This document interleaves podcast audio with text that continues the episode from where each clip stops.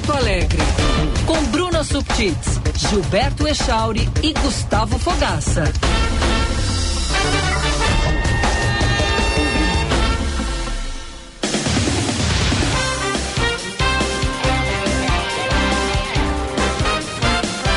Nove vinte e seis. Olá, muito bom dia. Band News Porto Alegre entrando no ar nesta sexta-feira, dia 21 de julho de 2023.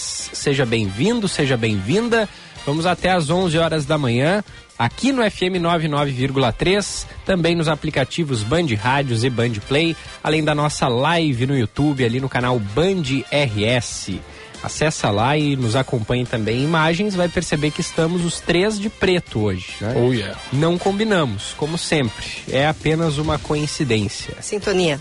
Sintonia, né? Essa- Simbiose. essa é a palavra para essa sexta-feira. O Gustavo Fogaça ontem participou do Donos da Bola, na TV Aí, Band. nós acompanhamos. Estávamos lá acompanhando. Que momento, hein, Gufo? Bom dia, tudo certo? Bom dia, Giba. Bom dia, Bruna. Bom dia, Fabrini. Bom dia, melhores ouvintes. É, assim, eu fiquei com o coração quentinho de sentir a família Porto Alegre Band News ao meu lado lá me dando apoio, dizendo vai, vai.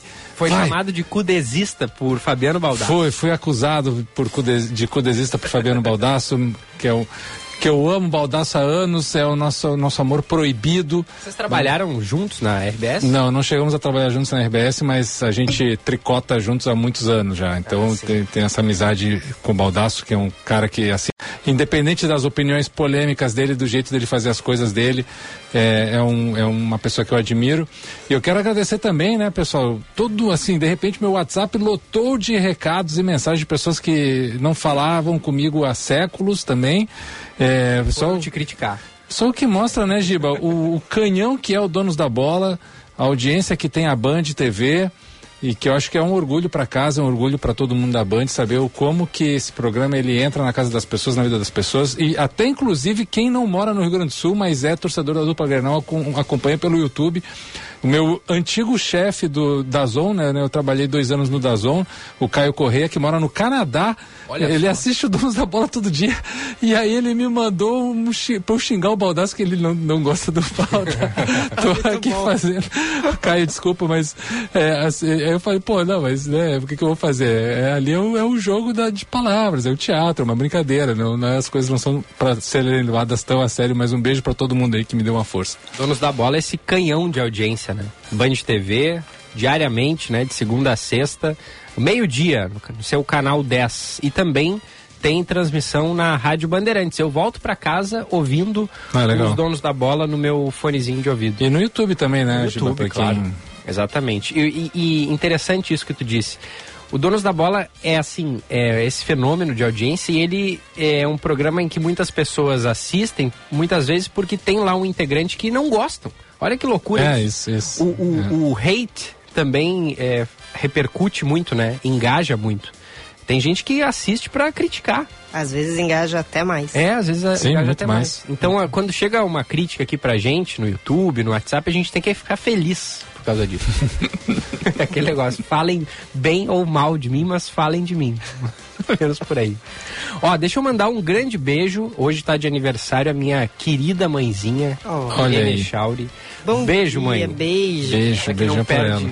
um programa, nem, nem é, o Band News Porto Alegre, nem qualquer outro da programação da Band News. Ela fica ouvindo o dia inteiro. Ah. Beijo, mãe, querida, te amo. Repete Feliz o nome. aniversário. Irene, Irene Echauri. Dona Irene, feliz aniversário. Completando 60 anos, hein? Falei a idade, não tô nem aí. Graças ao, ao trabalho jovem. da, a- árduo da dona Irene, nós aqui, a Bruna e eu, não temos tanto trabalho em cuidar do Giba. Então, também agradecemos a dona Irene por essa parte dela, por essa convivência aqui, porque seria mais difícil se não fosse ah, o trabalho dela como mãe, né? Ah, é, muito obrigado pelas palavras. Ela sem dúvida está emocionada Oh. lá em casa agora, nos assistindo. E ela e ela diz que, que, que a, a gente se vê uma vez por mês só, né? Quando eles Sim. vêm aqui para Porto Alegre. E ela diz que bota bem grande assim a, a- na, na tela no YouTube para pra vendo e para matar. Mata a a saudade, né? Eu, eu suspeito que outras duas mães fazem o mesmo. Que também são mães que estão distantes dos seus Sim. filhos e filho e filha. Bom dia, Bruna Subtis. Tudo Bom bem dia, com você? gente. Bom dia. Só fui dando pitacos no. Como é que tá a, tua, a, a tua gestão das tuas vias é, Aéreas. aéreas? Estou, estou conseguindo respirar pelo nariz, isso é importante. Boa, Não preciso bom mais da, da boca. Estou conseguindo falar também, a cabeça não está mais tão pesada, então. Ah, estou que bom, sextou que legal, isso. então. Sextou bem. Boa. Bem. Fim de semana chegando aí, em calorzinho, 16 graus agora. Aqui no Morro Santo Antônio, eu acho até que tá mais. Esse termômetro deve estar na sombra. Se ele tivesse no sol, ia estar ia tá marcando mais. Não sei se mais, mas vai, tá- tá- vai a 27 hoje, né? 27, 26 aqui em Porto Alegre é um, um, um calorzinho atípico, né? E o fim de semana vai ser assim também. A gente vai ter aí as máximas se aproximando dos 30 graus. Participe com a gente, mandando seu recado, 51998730993, nosso WhatsApp, canal de interatividade. Também participe pela live no YouTube, canal Band RS. Se for mandar recados pro nosso WhatsApp, pode mandar também para cá, ó. Central de Ouvintes, Ricardo Boixá. A gente parou de rodar a central de ouvintes, os caras pararam de mandar. Mandem. Não podemos Ah, por esquecer. favor, gente. Não vamos esquecer da central de ouvintes Ricardo Boixá. Mande a sua denúncia, já temos vários problemas solucionados. E daqueles que não estão, e eu sigo comprometida com o pessoal que me passou as demandas relacionadas à CE Equatorial. Seguimos em cima acompanhando, né? Eles pediram ali um prazo para responder os casos que não eram relacionados ao ciclone em função da demanda para o atendimento aí do rescaldo do ciclone. Eh, vamos lá, né? Até a gente tem que buscar qual é a atualização mais recente, se já estão todas as os pontos de luz restabelecidos ainda ontem passado mais uma semana mais de uma semana aí do ciclone mais recente que tivemos ainda tinham pontos do estado sem energia elétrica e eu tô aqui passei mais cedo aqui informação no grupo não o Ministério Público instaura inquéritos civis para investigar prestação de serviço pela CE Equatorial em função disso. Então, a gente tem essas demandas pontuais que chegaram via central de ouvintes, não foram áudios, foram textos, mas a gente enquadra mesmo assim e buscaremos aí a resposta. Então, quem mais tiver demandas, nos passem, por favor. É, porque assim, é revoltante, né? A, a- a- muita gente começou a ficar sem luz já a partir da quarta-feira da semana passada. Então hoje completam nove dias. Que algumas pessoas ainda estão sem luz. Não Poxa tem vida. justificativa. Ficar um dia sem luz na tua casa É. já quase não aguenta É um mais. transtorno. Imagina A gente- nove, cara. É impressionante. Ah, Sem- agora sem fica, fica um dia sem pagar, sem atrasar a conta. Ah, aí vem rapidinho, né? O corte. Uhum. Mande seu recado e vamos até às 11 horas da manhã com o Band News Porto Alegre de hoje. Band News Porto Alegre para PUC. Conheça as novas certificações Pro da PUC RS. Saiba mais em pucrs.br barra certificações traço Pro. Tem ingresso extravestibular na PUC. Peça sua transferência ou faça sua inscrição para ingresso diplomado e estude na melhor universidade privada do sul do Brasil. É hora de fazer acontecer, faz PUC. A Durg Sindical, 45 anos lutando pela educação pública e democracia. A Durgs participa ativamente das lutas sociais na defesa da educação pública, dos direitos dos professores e demais trabalhadores da educação. Professores unidos pela reconstrução do país. A Durg Sindical, há 45 anos, lutando pela educação pública e democracia. Sebrae, olha o recado do Sebrae. Tá querendo abrir o teu próprio negócio? A gente te dá o passo a passo. Quer começar a lucrar mais? A gente tem muitas dicas para ti. Mas se o que tu precisa é vender online, é claro que a gente também te apoia. Da abertura do MEI até o perfil ideal nas redes, o Sebrae é para ti. Então acesse sebraeprati.com.br e saiba como podemos te apoiar agora. E também o SEMAI. SEMAI é muito mais do que você vê. O trabalho está por toda a cidade para levar água potável à sua casa. Tratamento de água, tratamento de esgoto e drenagem urbana. Uma estrutura completa para entregar o melhor para você. SEMAI é patrimônio de São Leopoldo. E vem aí a São Leopoldo Fest, hein?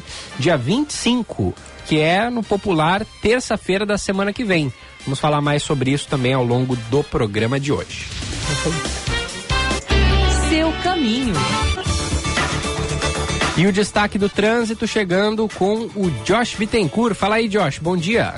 Olá, bom dia. Boa sexta-feira, Gilberto, Bruna, Gufo, a você também que nos acompanha aqui no Band News Porto Alegre nessa manhã. Atenção ainda para semáforos com problemas em Porto Alegre, estão em amarelo piscante sinaleiras da Manuel Elias com Juscelino Kubitschek, também professora Paula Soares com a rua Elísio Abate Crivella e também tem semáforos fora de operação, totalmente desligados na João Valig com rua Cipó e na João Salomone com a Cavalhada na Zona Sul.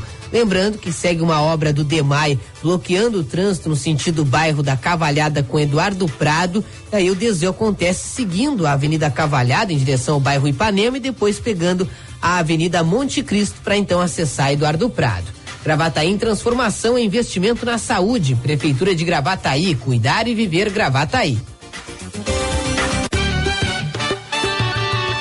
Band News. Tempo. Nesta sexta-feira, o tempo será ensolarado e com temperaturas mais elevadas em grande parte do Rio Grande do Sul, devido a uma massa de ar quente que se aproxima do estado e que deve permanecer durante todo o fim de semana. Em Porto Alegre, o dia será ensolarado, sem possibilidade de chuva. As temperaturas devem variar de 14 a 26 graus. No litoral, em Tramandaí, o tempo permanece firme, com muito sol nesta sexta-feira. As temperaturas variam de 15 a 21 graus. Em Uruguaiana, na região da fronteira, a previsão é de sol com algumas nuvens. As temperaturas devem variar de 16 a 28 graus. Em Gramado, na Serra Gaúcha, o tempo será ensolarado durante o dia. As temperaturas variam de 15 a 24 graus. Da Central Band de Meteorologia, Kathleen Fontoura.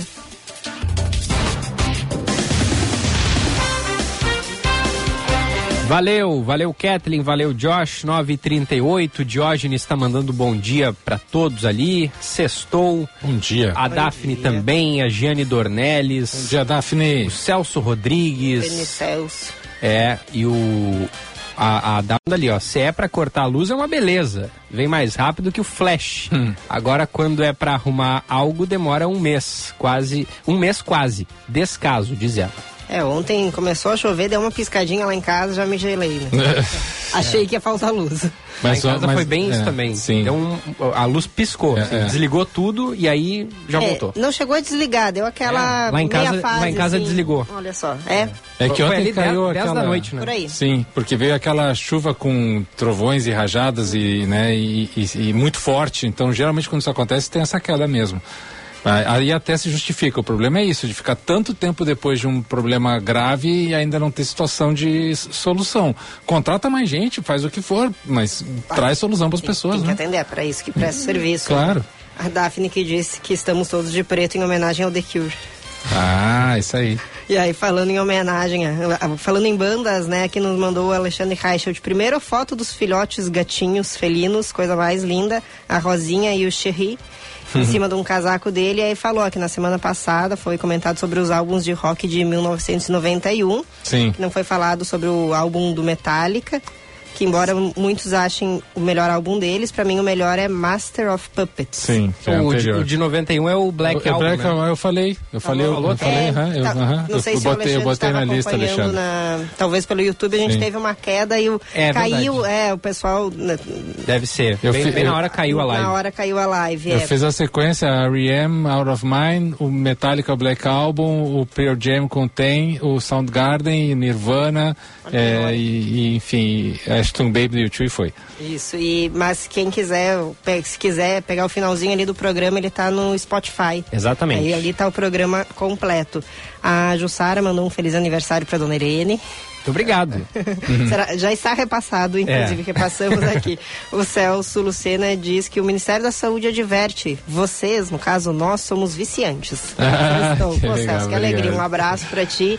E Um não abra- tem remédio pra gente. Um abraço muito especial pro German e pro fofíssimo do Davi. E aí ele manda, ó, bom dia, amigos. Fiquei meio off porque nasceu no sábado meu filho, Davi. Opa! Mandou aqui algumas fotinhos. A minha, a minha preferida, German, é o Davi vestido de panda. tá demais a Muito fotinha do fofo. Davi, muito então, fofo. Obrigada e parabéns aí pelo filhote. Pô, parabéns pra família, que seja muita alegria e amor, é a melhor coisa, né? Transformação a partir do amor. Parabéns pra vocês. Muito obrigado pelas mensagens, parabéns aí por mais um integrante da família. Vamos que vamos nessa sexta-feira. Mais um ouvinte, né? Do Porto Alegre Band News. É Mais verdade. um, é desde cedo. Ó, o Celso diz ali, ó, CE Equatorial, queda generalizada dos serviços, uma ameaça de chuva e começa a faltar luz no bairro Petrópolis. É, tem isso, né? É, ontem não foi o caso, porque ontem choveu bastante, até foi com trovoada. Mas tem vezes que nem tá chovendo tanto assim, nem tem trovoada, não tem relâmpago e mesmo assim já, já cai a luz, né? Sim. É, um problema. Sem falar da internet, né? Internet é crônico, assim, o assunto. E aí pra voltar demora um pouquinho, né? Sim. Aí tu vai lá olhar o modem, ele tá com umas luzinhas que não estão piscando. Aí tu pensa, ih, alguma coisa não tá. Ou é o Wi-Fi, ou é a TV que não tá com, vindo com o sinal. É um terror, né? Vê como a gente depende hoje em dia da É, nossa. fornecimento de energia, né? Do, do abastecimento desse, deste serviço. Então, é importante que sim, que ele seja bem atendido. Já- Hoje a nossa quase que sobrevivência depende disso. É. Uhum. Nos destaques do programa, Porto Alegre é a capital mais violenta dentre as regiões Sul, Sudeste e Centro-Oeste. Ao todo, no ano passado, foram 400 mortes entre homicídios, latrocínios, feminicídios e outros tipos de violência. Dados são do Anuário Brasileiro de Segurança Pública. O número representa uma alta de 24,8% em relação a 2021, quando foram assassinadas 322 pessoas na cidade. E dos 50 municípios mais violentos do país, dois são do Rio Grande do Sul. São Alvorada e Rio Grande. Estudo também aponta que os gaúchos apresentam 227.900 registros ativos de arma de fogo por cidadãos comuns. Também o estado em que há mais registro né, de, de armas de fogo por cidadãos comuns aqui, o Rio Grande do Sul.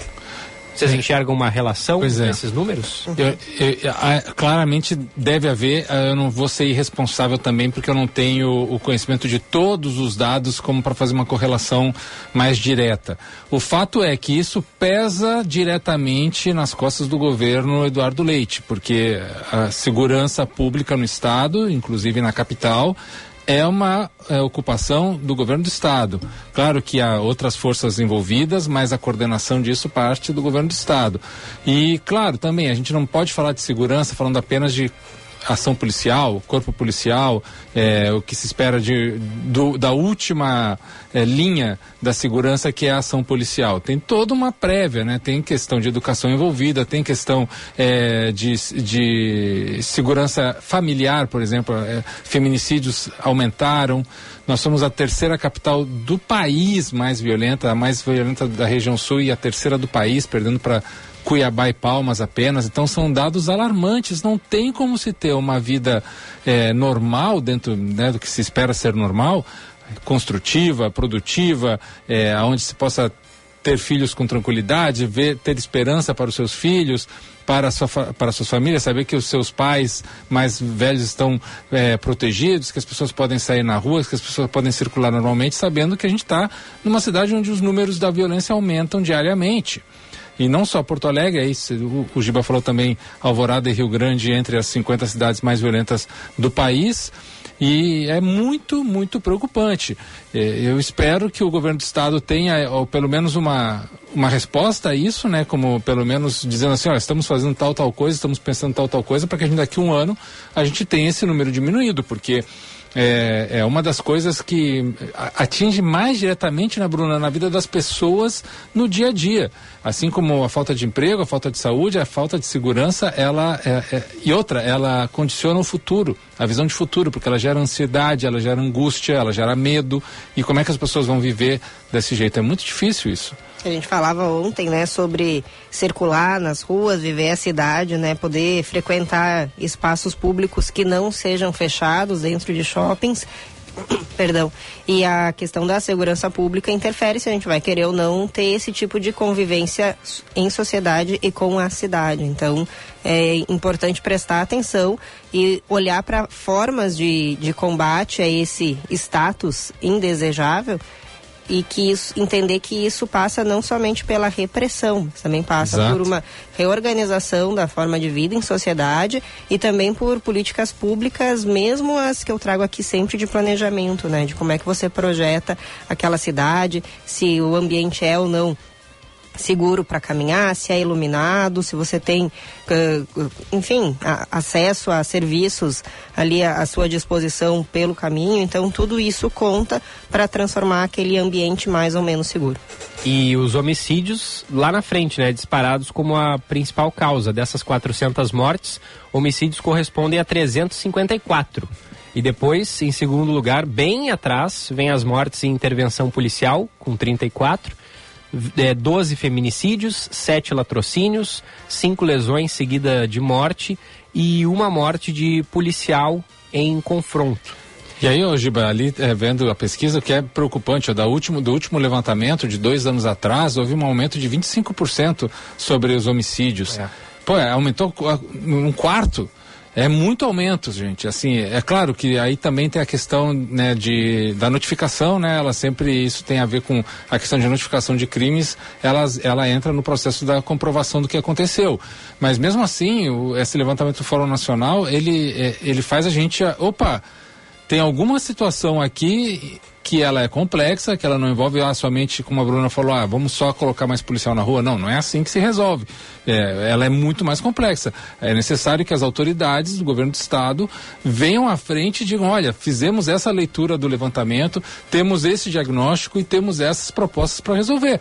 Porque é, é inadmissível que dentro de um processo de, de estabilização de vários setores da economia, da sociedade, de, de debate de outros assuntos, a gente tenha um aumento tão, tão expressivo da violência na capital. É. é, é uma, isso é inadmissível, assim, é realmente um, é, um, é uma mácula forte numa gestão pública. E não entram nesses números que a gente está comentando aquelas várias mortes que a gente teve recentemente no que diz respeito à guerra de tráfego. De tráfico. Vocês lembram que foi ali, foi nesse ano? Uhum, é, é, no começo do ano, ali fevereiro, março, se eu não me engano. É, uma guerra entre uhum. facções Sim. aqui em Porto Alegre, dezenas de mortes, e essas ocorreram nesse ano. Então, essas que a gente está comentando agora, essas 400 foram no ano passado. Uhum. Então, quando sair ano que vem os dados, a gente já vai ter, né, é, infelizmente, é, um número elevado já de, de, de, arrancada por essas, dessa guerra entre facções aqui. Me chamou a atenção porque nessas 50 cidades mais violentas do país, em que aparecem duas do Rio Grande do Sul, Alvorada e Rio Grande, é, Rio Grande é, é, mais violenta, tá na 24 posição. Alvorada tá na 41 primeira. Eu pensava que Alvorada seria mais violenta que Rio Grande. Eu claro. acho que já foi em outros é. estudos, é. né? E talvez a gente tenha ficado com essa percepção, essa percepção, porque sim, já teve, já despontou como a mais violenta aqui do estado. E por ser mais próximo da capital, talvez a gente tenha um, é. um acesso às informações do, do, que ocorre com mais facilidade. É. Agora, é já de vários anos para cá, né? As pessoas não, não conseguem se sentir seguras caminhando durante a noite, por exemplo. Eu não, eu não ando mais à noite na, na, na, rua. Uhum. Eu, se eu tenho que ir a algum lugar, nem que seja é, perto, assim, eu procuro ir de aplicativo, uhum. ver se não está passando algum ônibus que me largue lá, mesmo que seja ali. Do lado. É, três, quatro quadras, eu não me sinto seguro em momento algum, em lugar nenhum da cidade, Sim. durante a noite mais. E tenho certeza que muitos ouvintes compartilham desse, desse sentimento. É, e esse dado de que aumentou também o número de eh, armamentos pessoais, né? É, isso a gente precisa ter um pouco mais de informação. Eu, no meu caso particular, também vou estudar um pouco mais sobre isso, para a gente entender a correlação esses, entre esses dados. Porque é sempre um problema isso na estatística, né? Que é a correlação entre fatores. E às vezes a correlação entre fatores ela, ela é feita de uma forçação para a gente ter uma resposta que a gente quer para a gente sustentar uma tese nossa. Uhum. E na real, essa correlação não existe. Então, eu não vou aqui ser irresponsável de fazer essa correlação direta porque eu não tenho é, o domínio desses dados, mas é óbvio que botar mais arma na mão das pessoas vai gerar mais violência, ou pelo menos mais possibilidade, probabilidade de que aconteça violência. Isso é uma questão óbvia. Agora não tem como comprovar no caso do estado do Rio Grande do Sul. Vou ficar na dívida com os nossos melhores ouvintes, vou trazer um pouco mais desse estudo é, mais para frente, prometo. E a nossa ouvinte, deixa eu pegar ali, é a Ana, que lembra do caso que a gente falou de polícia, né? Ela diz ali, ó, e a vergonha maior foi, foram os brigadianos inocentados pelo assassinato do menino Gabriel, uma vergonha. Caso que aconteceu em São Gabriel, né? Gabriel é, Cavalheiro, 18 anos, foi morto após uma abordagem policial, ficou uma semana desaparecido. Depois teve o corpo encontrado em uma eh, às margens de, um, de uma área de, de, de, Um água, ali. lago? é um lago ali. E, Açude, acho que era. É, acho que era, na localidade de Lavapé, lá em, em São Gabriel. E aí nós tivemos o julgamento, né, dos, dos policiais envolvidos e eles foram absolvidos da acusação de ocultação de cadáver pela justiça militar. Tivemos a, a, a condenação de um eh, de um dos policiais, o soldado Kleber de Lima, ele foi condenado é, a um ano de reclusão pelo crime de falsidade ideológica. Mas, é, assim, poxa vida, o, o- o jovem morreu, o jovem Sob custódia. sob custódia, exatamente, e... E foi e não foi nem reportado, né? Ele foi ah, largado, foi É. abandonado. é, O assim, corpo assim foi descartado para tentar des, dissociar o, o crime das pessoas que estavam com ele quando isso ocorreu. Então não, não faz sentido. É, é. Foi uma pena bem branda, né? Essa de um ano de reclusão. E pelo crime. estar De... revoltada. É, com certeza. E, e de falsidade ideológica ainda. A ocultação de cadáver, então, quem é que fez a ocultação de cadáver? Que eles tentaram Uma semana alegar num primeiro momento que largaram o jovem com vida, né? E o que foi constatado depois que não. É. Mas Da- o Ministério Público vai recorrer. É, daqueles casos que, que geram uma certa revolta, né, na população. Ainda nos destaques do programa de hoje, governador Eduardo Leite entra com uma representação no Ministério Público Federal contra o ex-deputado federal Jean Willis por falas preconceituosas e discriminatórias. Semana passada, os dois bateram boca no Twitter após o governador Eduardo Leite ter dito que ia manter as escolas cívico-militares aqui no Rio Grande do Sul. E aí, o Eduardo Leite, governador, disse que é, entrou com essa representação a exemplo do que fez quando foi atacado também é, com declarações homofóbicas por parte de Roberto Jefferson e também do ex-presidente Jair Bolsonaro, né? Exato. Então- Exato. Ele busca o Ministério Público para que isso ganhe até uma, uma eh, conotação institucional né, do caso. E até lembrando, sim, teve essa troca de farpas, mas um- de uma forma muito gratuita, um ataque por parte do Jean Willis em relação a Eduardo Leite, tentando relacionar coisas sem, sem relação, É. né, no primeiro momento. Então, o fato de ele ser gay, então ele não poderia ahn, ga- garantir a continuidade de um projeto que é o de escolas cívico-militares. Ele poderia, e perdeu a oportunidade, o João Willis, de debater no mérito a questão. Olha, não concordo, acho que o governador poderia rever a sua posição. Não, mas ele foi lá e, e é isso que muitas vezes é, é importante lembrar, né? Não é porque uma pessoa é gay que ela não será homofóbica.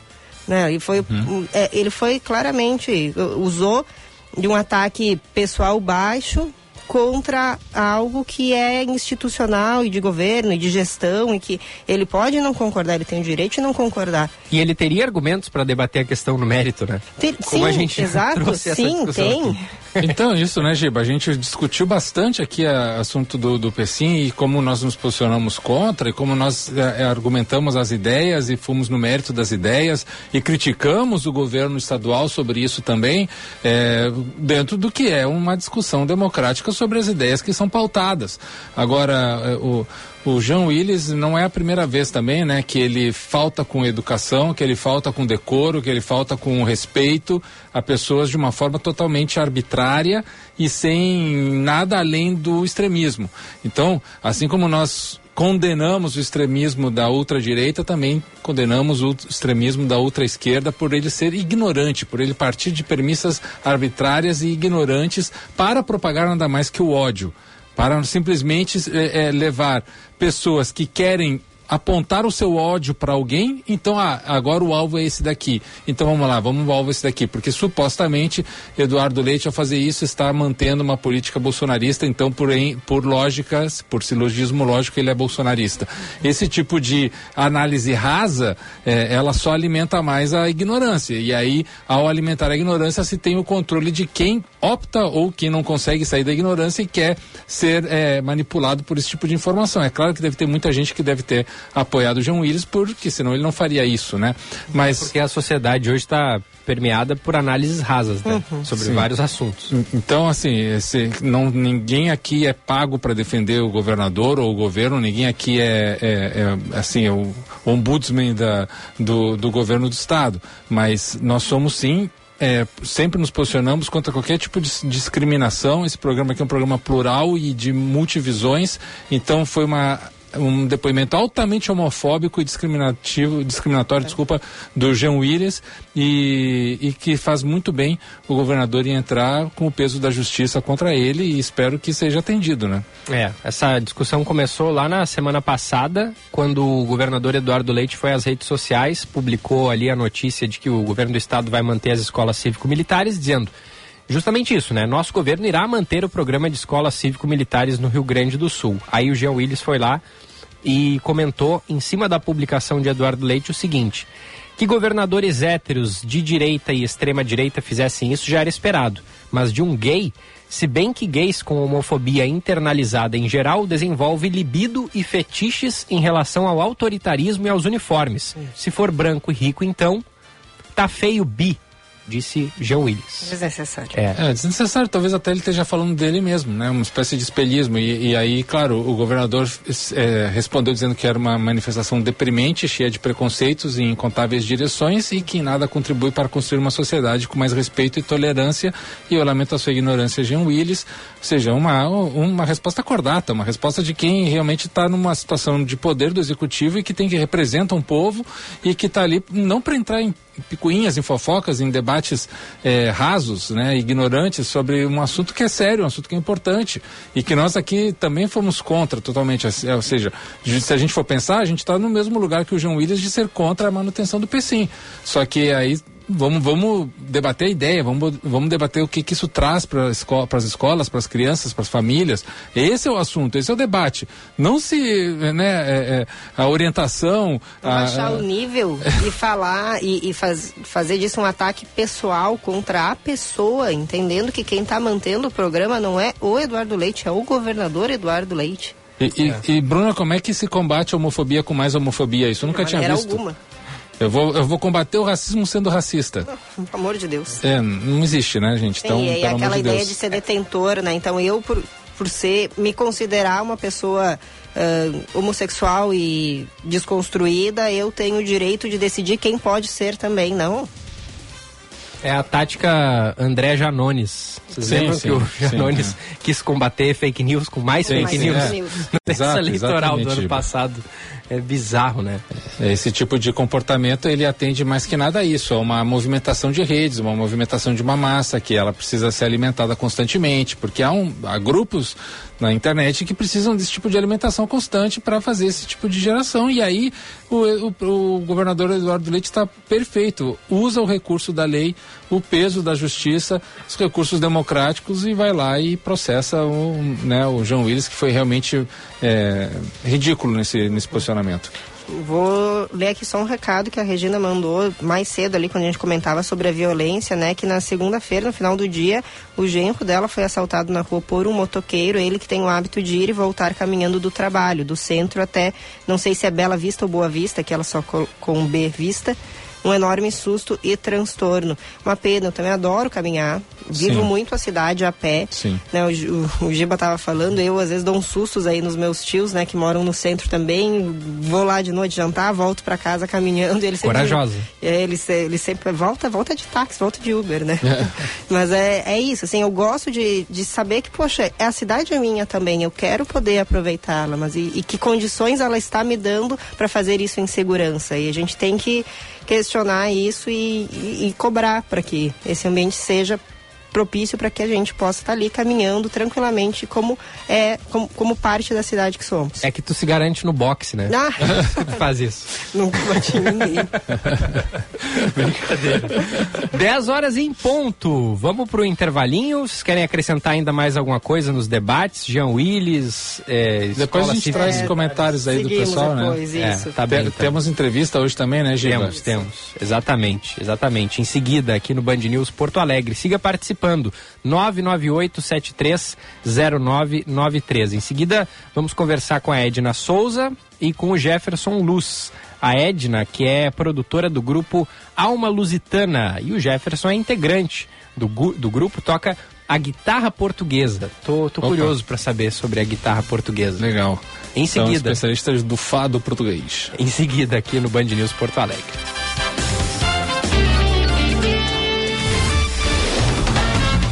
Está ouvindo Band News Porto Alegre.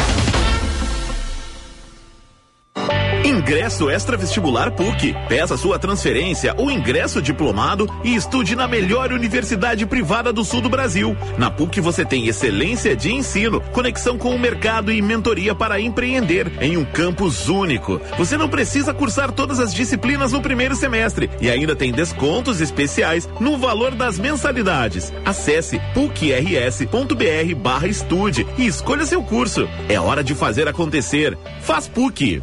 Em 45 anos de existência, a Adurg Sindical participa ativamente das lutas sociais, em especial da defesa da educação pública, dos direitos dos professores e demais trabalhadores da educação. A construção política do sindicalismo do amanhã é indispensável para a reafirmação da grandeza e da soberania nacional num país que garanta inclusão social. A formulação de soluções é papel da categoria docente e, por conseguinte, da Adurgues. A Durgues Sindical, há 45 anos lutando pela educação e a democracia no Brasil.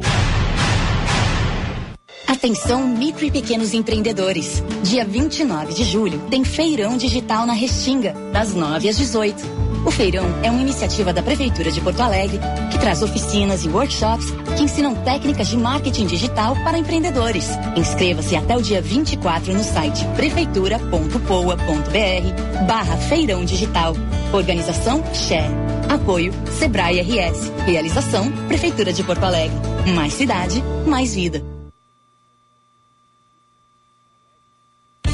Toda a praticidade, o cuidado e a excelência que só a Unimed Porto Alegre oferece para as crianças entre 0 a 12 anos estão na nossa unidade de atendimento pediátrico no Shopping Total. Lá você encontra uma infraestrutura completa com equipe qualificada e certificada para atendimentos de baixa complexidade todos os dias da semana. Saiba mais em unimedpoa.com.br. Aqui tem atenção, aqui tem carinho, aqui tem Unimed.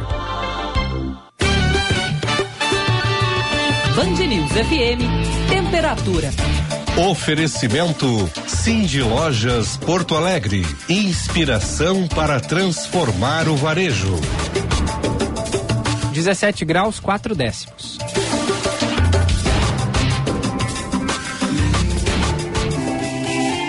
Falou em medicina do trabalho, pensou em Cindy Lojas Porto Alegre. Em parceria com a Ativa Medicina do Trabalho e a ProWork Saúde no Trabalho, oferecemos as melhores soluções para os empresários com o melhor custo-benefício. Fique em dia com as obrigações do E-Social e conte com o suporte exclusivo para nossos associados. Cindy Lojas Porto Alegre, a melhor solução para o teu negócio. Ingresso extra vestibular PUC. Peça sua transferência ou ingresso diplomado e estude na melhor universidade privada do sul do Brasil. Na PUC você tem excelência de ensino, conexão com o mercado e mentoria para empreender em um campus único. Você não precisa cursar todas as disciplinas no primeiro semestre e ainda tem descontos especiais no valor das mensalidades. Acesse pucrs.br barra estude e escolha seu curso. É hora de fazer acontecer. Faz PUC. Atenção micro e pequenos empreendedores. Dia 29 de julho tem Feirão Digital na Restinga, das 9 às 18. O feirão é uma iniciativa da Prefeitura de Porto Alegre que traz oficinas e workshops que ensinam técnicas de marketing digital para empreendedores. Inscreva-se até o dia 24 no site prefeitura.poa.br barra feirão digital. Organização Share. Apoio Sebrae RS. Realização Prefeitura de Porto Alegre. Mais cidade, mais vida. Toda a praticidade, o cuidado e a excelência que só a Unimed Porto Alegre oferece para as crianças entre 0 a 12 anos estão na nossa unidade de atendimento pediátrico no Shopping Total. Lá você encontra uma infraestrutura completa com equipe qualificada e certificada para atendimentos de baixa complexidade todos os dias da semana. Saiba mais em unimedpoa.com.br. Aqui tem atenção, aqui tem carinho, aqui tem Unimed.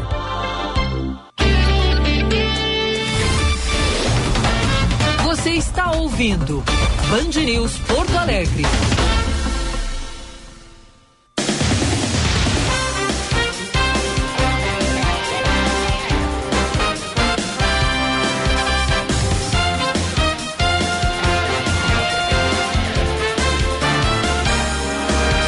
Estamos de volta, Band News Porto Alegre, são 10 horas e 6 minutos. A hora certa é para a Durg Sindical, 45 anos lutando pela educação pública e democracia. Seja qual for o teu negócio, o Sebrae é para ti. Ingresso extravestibular PUC, é hora de fazer acontecer, faz PUC. Seu caminho. Tem o destaque do trânsito chegando agora com o Josh Bittencourt. E a movimentação segue complicada no Vale dos Sinos, Gilberto. A BR-116 carregada para você que vai em direção a Novo Hamburgo. A lentidão começa logo depois do viaduto da Unicinos. E no sentido capital, trânsito complicado entre a Charlau e a Ponte, inclusive com engavetamento envolvendo quatro carros ainda em atendimento. Ninguém ficou ferido. Esse acidente que foi logo depois do posto da Polícia Rodoviária Federal, no quilômetro 245. Na capital, trânsito já normalizado entre a capital e a região das ilhas depois do içamento do vão móvel, mas tem outro içamento, está previsto para as 10 e meia da manhã. Precise de coragem para aproveitar o melhor da vida? Conte com seguros da Tóquio Marine. Fale com seu corretor. Gilberto.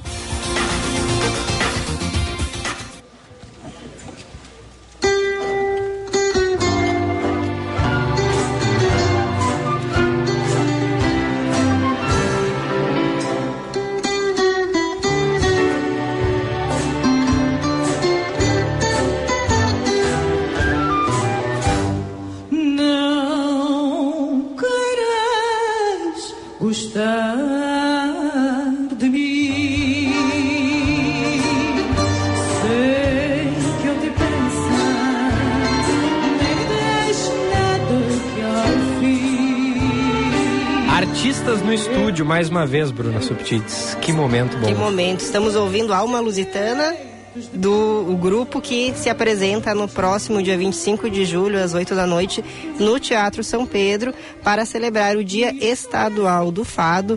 E aí, para falar sobre isso, está aqui no estúdio conosco a Edna Souza, que é produtora do grupo, e o Jefferson Luz, que é integrante do grupo e toca guitarra portuguesa, isso. Então, obrigada aí por ter aceito o convite, estarem aqui conosco. Bom dia. Bom dia.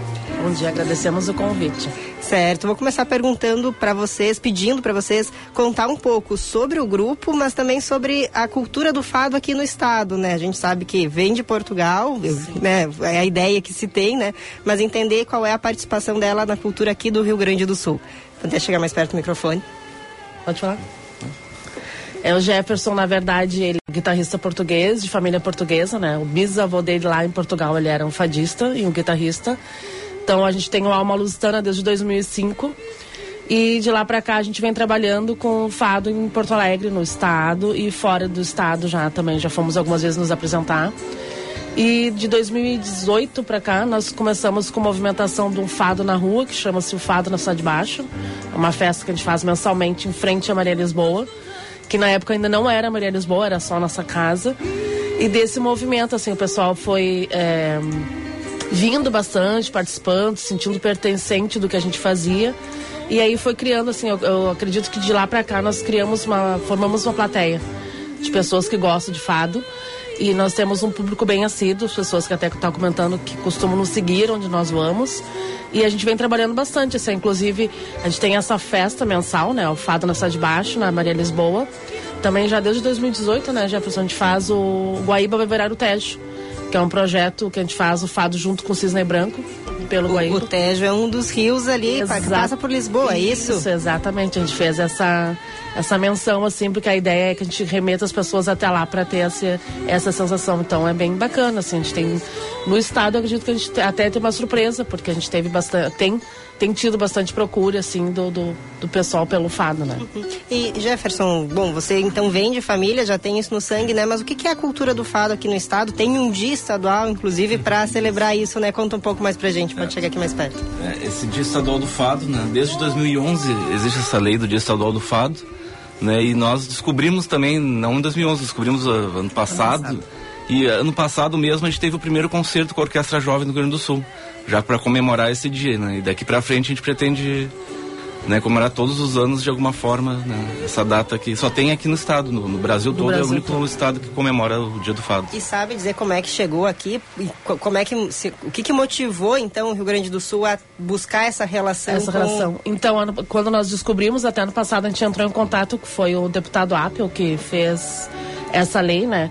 Justamente pela ah, como está Porto Alegre é colonizado por portugueses. O estado do Rio Grande do Sul também tem muita muita colonização ainda de português aqui e a gente tem muito ainda da tradição e da cultura portuguesa. Então, por essa é, influência toda que ainda temos aqui no estado, ele resolveu fazer. E o dia oficial é dia 1 de julho, que é o dia da Malha Rodrigues, né? Que é a grande, o ícone do fado. Então, é, foi por isso, foi pela questão da, da cultura ainda portuguesa ser muito forte no Rio Grande do Sul. É, eu até ia falar isso, né? é, porque a, a, a Maria Rodrigues é a grande referência, né? Carlos do Carmo, pessoas assim mais de- antigas em relação ao, ao fado. Eu me lembro nos anos 90, o Madre Deus surgiu como assim uma grande renovação do fado, né? Voltou a se falar muito de fado, a se escutar muito fado, mas é, eu imagino que agora tenha uma renovação de artistas, até eu ia pedir para vocês comentarem pra gente o que, que há de novo né, no cenário, mas a musicalidade em si, os arranjos, o jeito de tocar, o sentimento, ele não muda, né? É Não. sempre o mesmo. É como o tango. O tango também passou por várias renovações, várias ideias, mas o sentimento, a dor, ela continua ali, né? Sim. Sim, a raiz é, é a mesma ainda, né? Do ano 2000 pra cá, o fado teve um, um renascimento, pode-se dizer assim, né? De cantoras, a principal cantora hoje em dia é a Marisa. A Marisa, ela faz turnês mundiais, né? Com teatros e shows lotados. Ela, ela esteve em Porto Alegre em 2019 aqui, né? Tem outros nomes, Ana Moura, Raquel Tavares. E gente jovem também fazendo fado, também fazendo excursões mundiais. Legal. Então houve um bom renascimento a partir dos anos 2000 pra cá, só tem crescido, né? Essa questão do fado no mundo todo, na verdade. E no Brasil tem gente nova também fazendo No fado? Brasil tem, tem pessoas que fazem fado também. Aqui no caso no Rio Grande do Sul é só a gente, mas Sim. tem em outros lugares, São Paulo, Rio de Janeiro. né? Nós tivemos agora, mês passado, na Festa Portuguesa de Belo Horizonte, né? representando o fado também por lá. E tá bem forte no, né? no, A a questão dos arranjos, tudo isso segue igual, assim, né? Não tem, não tem disruptura disso. Ou Não, sim? até tem algumas. O pessoal se permite algumas coisas diferentes, um acordeon, uma bateria, Uhum. né? Dependendo, mas a base é sempre a mesma, a raiz é a mesma ainda. E a, a guitarra portuguesa, é, essa- assim, ela é diferente ou ou é o, o- o modo de tocar que se chama de guitarra portuguesa? É, Como um que instrumento que é único, assim, né? É, a forma de tocar é só dela, né? Ela é, ela é próxima do, do bandolim, né? Posso dizer assim, para quem não conhece, um pouquinho maior, mas o- a forma de tocar é um, é um- E o som também é, um, é único, assim, não. não E tu um- toca esse instrumento há quantos anos? Olha, eu, eu comecei no bandolim, né, também, porque aqui, aqui no Brasil não há venda, né, nas Sim. lojas não tinha venda. Aí minha família me enviou a- essa guitarra e eu comecei em 2016, eu comecei com a guitarra portuguesa. E ainda sigo aprendendo ainda, porque Mas o grupo é anterior, né? o grupo é desde 2005, é. Essa aqui é a guitarra portuguesa? Isso. Vou, vou botar na live no YouTube aí pra quem tá Eu vou com a gente. Bom, a gente, a gente tá conversando com uma lusitana que se apresenta. eh, Bruno, por favor, bota ali só para eu repetir direitinho o serviço. eh, no dia 25 de julho, às 20 horas, no Teatro São Pedro. O que, que a gente vai encontrar nesse espetáculo de vocês no dia 25 de julho, que é a famosa quinta que vem, né? É isso? É, terça. Terça. Terça, terça que vem. O que, que, vai, o que, que vai compor o, o espetáculo de vocês? Esse projeto foi ano passado nós fizemos também já esse projeto junto com a Orquestra Jovem no Estado. Então, eu sou muito suspeita para falar o que, que vocês vão encontrar lá. Mas, assim, ó, algo espetacular, memorável mesmo, é o que a gente pretende trazer para essa noite. Principalmente porque o São Pedro fez agora 165 anos, né? E dentro desse tempo todo é a primeira vez que na- no palco do São Pedro vai ter o fado. Então, para nós, assim, é muito importante estar junto com a Orquestra Jovem. É muito bacana, porque eles são jovens. É um projeto super bacana, social que eles fazem. E levar o fado para eles foi muito legal, porque eles foram buscar é, informações para poderem tocar. E a gente fez esse, é, como é que vou dizer assim, ó, esse casamento deu muito bem. Porque eles encontram, que nem ele tá falando, o fado ele tem uma paixão, na verdade, né? Eu disse, até a gente, eh, de- desses anos todos, a gente teve muita dificuldade em arranjar quem cantasse o fado para nós. Porque nós somos ah, quem criamos o Almoçando, nós dois. E nós tivemos trocas de músicos lá, e até de próprio vocal também. Porque o tu pode saber cantar, mas cantar o fado não é para qualquer um. É que nem o tango também. Não É, é, qualquer um é. que consegue cantar tango. Exatamente. Então, assim, ó, e eles, a orquestra se entregou muito, porque, como, como tu disse antes, o fado, ele é uma entrega, né? Tu precisa se entregar. Então, assim, ano passado, a vice-cônsul de Portugal, Filipa Mendonça, já estava presente na plateia, esse ano vai estar de novo, e ela chorou. Então, eu já deixo aqui a dica que é isso que vocês vão encontrar por lá. Aqui tem os outros integrantes, então, do grupo, né? Tem aqui conosco o Jefferson Luz, que é da guitarra portuguesa, tem a Júlia Machado na voz, Maurício Montardo e André San Vicente nos violões. Isso, além, então, da Orquestra Jovem do Rio Grande do Sul, eh, participando da- do espetáculo também. Isso. Até nós vamos em trio dessa vez, né? Nós vamos tá- vai estar o Jefferson, a Júlia, que é a fadista, e o Maurício, que vai estar fazendo. e- Violão que lá se chama viola de fado. É. O violão clássico lá se chama viola de fado. Olha só, da- da- dada a importância desse gênero. Desse gênero, é. Quem são os grandes artistas de, de fado hoje no, no mundo? E, e- e- e na história, assim, quem vocês têm como referência? Os ma ah, maior Amália, né? Sempre. Né, na parte masculina, o Carlos do Carmo também, que é o, o- o maior da. da- hoje em dia a Marisa é a maior cantora do fado, né? Temos outras, Ana Moura, também, que é. Raquel Tavares. Raquel Tavares, Cuca Roseta, são nomes que, que fazem turnês mundiais, sempre de, de casa cheia. Inclusive a Emília, né? Ah, Ah, nós temos uma fadista, nós temos. É que ela é brasileira, mas ela mora muitos anos em Portugal e hoje em dia ela é uma das referências também lá da atualidade é, do- das fadistas novos que tem em Portugal. E o Madre Deus ainda segue no cenário, na cena? O Madre foi- Deus ele não, não, não tem a mesma relevância porque a, te- a- Porque na a época foi muito saiu. importante, Sim. né? Assim Sim. como o re- ressurgimento do fado. Sim, nós temos no, no repertório, nós tocamos Madre Deus, o pessoal sempre, sempre gosta e nos anos 90, né, houve a, a série aqui na, na- na televisão que, que deu essa também essa, Os Maias. Os Maias, é. E hoje em dia a Teresa Salgueiro, que era cantora, ela saiu já alguns anos atrás e daí já não tem toda essa rele- relevância, né? Mas é, Certo. foi muito importante na, na retomada do, da música portuguesa, principalmente no Brasil aqui. Né? Nós temos a Dulce Pontes também, né? A Dulce Pontes também, que, que foi- fez bastante sucesso aqui também com a canção do Mar. No Brasil também era Ainda faz novela. shows, né? Ainda, ainda, faz shows também. Vamos ouvir um trechinho? Nem as paredes tocando. Sei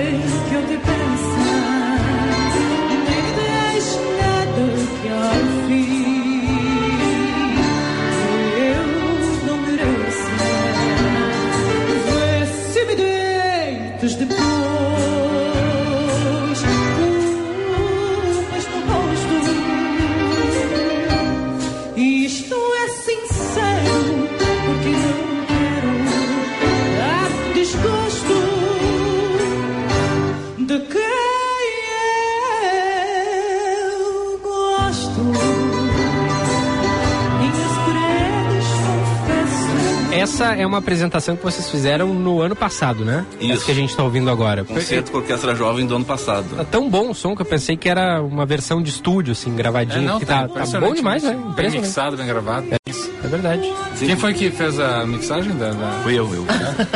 Olha aí, ó. Então tá aí, ó. Grupo Alma Lusitana vai estar se apresentando dia 25 de julho, 8 horas da noite, Teatro São Pedro, junto com a Orquestra Jovem do Rio Grande do Sul. Que legal. Eu, eu assim, confesso, eu conheço pouco de, de, de- de fado, né? De, de música portuguesa, mas do pouco que eu conheço eu acho muito bonito. Vou procurar conhecer mais. Vocês estão no Spotify também, né? Sim, ele- nós temos esse disco ao vivo com a orquestra do ano passado, né? A gente acabou fazendo um disco e tem um disco anterior de 2019 também, lá no Spotify. Legal. Botar Alma Lusitana no Spotify vai aparecer. Isso, aparece. Legal, legal demais. Na verdade, a gente traz o. que a gente tem a Maria Lisboa, que também é a única casa de fada do Brasil, né? Ah, a casa é na casa dos, dos imigrantes, chegados aqui em 53. Pode dar o endereço. Ah, posso o endereço? É Rua Olavo Bilac, 198. É aquela que tem a pintura que remete a Isso, Lisboa, isso, exatamente, é, né? exatamente. Certo. Então sei onde é. E aí a gente faz ali a noite das noites de fado, né? Exatamente como é lá.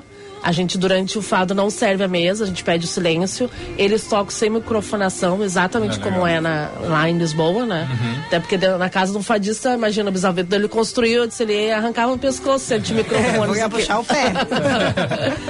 Então, assim, e é muito bacana. Então, o fado que a gente faz dentro da casa, ele é exatamente como o de Lisboa, né? O de Portugal. E a gente traz a festa de rua. Então, são dois momentos diferentes que tu consegue ouvir o fado, tanto contemporâneo quanto tradicional. Então, por isso que eu acho que a gente agrega tanto, que nem tá comentando antes, é, nosso público é do 8 aos 80, e o pessoal gosta muito, é muito familiar. É. Então, é uma coisa muito bacana, assim, esse movimento que a gente vem fazendo já há algum tempo. A gente tá. E sempre se renova. E a gente fica muito feliz com isso, assim, Então é essa isso. renovação. É. Isso, e que quiser dar serviço também da casa, né? Você falava lá no começo, é o- tem a festa uma vez por mês, e isso? Isso. É a festa de rua. A festa de rua, é. Fado na Cidade Baixa. Tem data assim, tipo, ah, o primeiro sábado? É geralmente o segundo sábado do. Daí mês. se chove, isso, chove a gente passa. Por exemplo, agosto a gente deve fazer no terceiro, porque tem o dia dos pais, né? Certo. E Então, que pra não horário? concorrer. A partir das 16 horas. Então, Daí a gente lá. tem ali o fado, a gente coloca umas cadeiras na frente da casa, o pessoal sentar e poder ficar assistindo. E também tem ali um bolinho, né? Um bolinho de bacalhau, um pastel de Belém, um por- um vinho do Porto, pra entrar no clima mesmo, ter uma tarde portuguesa completa. demais. Que demais. Pô, gente, muito obrigado por terem vindo aqui e parabéns pelo resgate, pela manutenção de uma cultura e também por levar isso para as pessoas, porque é, hoje em dia é tão difícil ter acesso a, a coisas é, autênticas, né? A coisas que Sim. são e também a, a- a- coisas que permanecem de uma cultura e que ela tem que ser passada de geração em geração. Então, parabéns pelo trabalho do Alma Lusitana e sucesso na Ah, caminhada. muito obrigada. Aguardamos todos no São Pedro. E posso passar as redes sociais? Por favor. Fica à vontade. Então, nós- procurem a gente na Maria Lisboa Fados, no Instagram. E o grupo é Alma Lusitana BR. Isso. Aí nos acompanhe. E como tu disse, assim, quando nós fizemos a festa da rua, ainda não tínhamos aberto a casa para as pessoas, né? E nós não vamos tirar a festa da rua porque a gente acredita que a cultura é para todos. Então a gente quer sempre trazer mais, espalhar mais, para as pessoas conhecerem mais e virem ficar junto de nós. Ótimo, legal. Obrigada e parabéns. Ai, muito obrigado pelo convite. Tá aí, ó. A gente tá ouvindo um trechinho de Canção do Mar. Do disco esse de 2019 que vocês estavam falando, né? Isso. Muito bom, vamos ouvir mais um pouquinho. mundo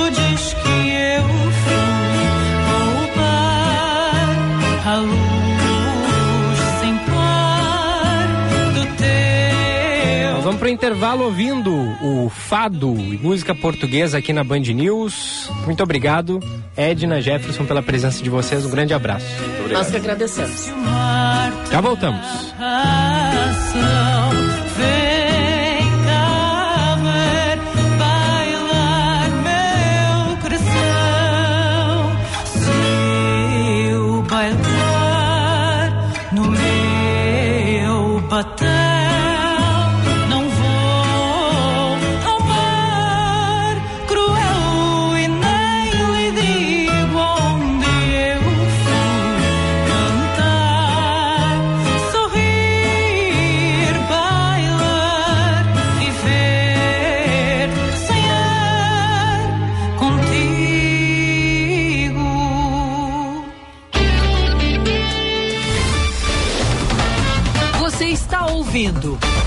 News Porto Alegre.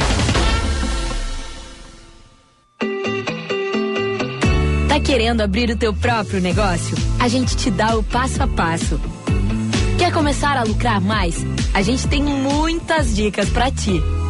Mas se o que tu precisa é vender online, é claro que a gente te apoia.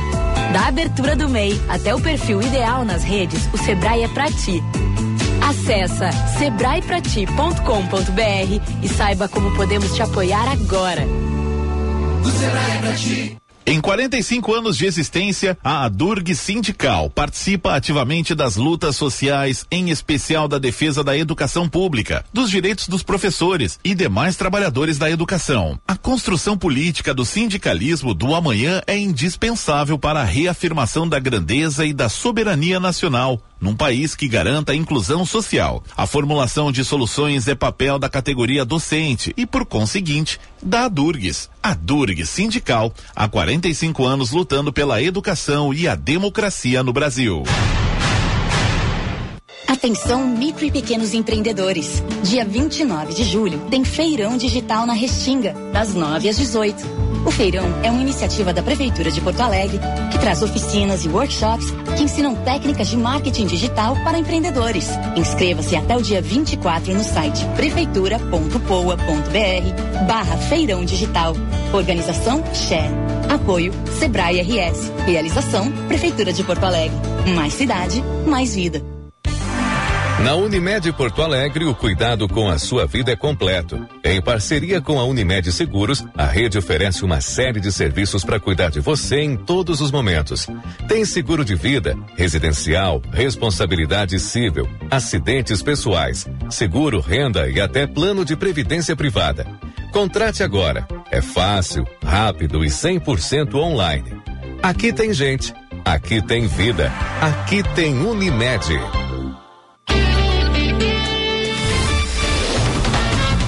Está ouvindo Band News Porto Alegre.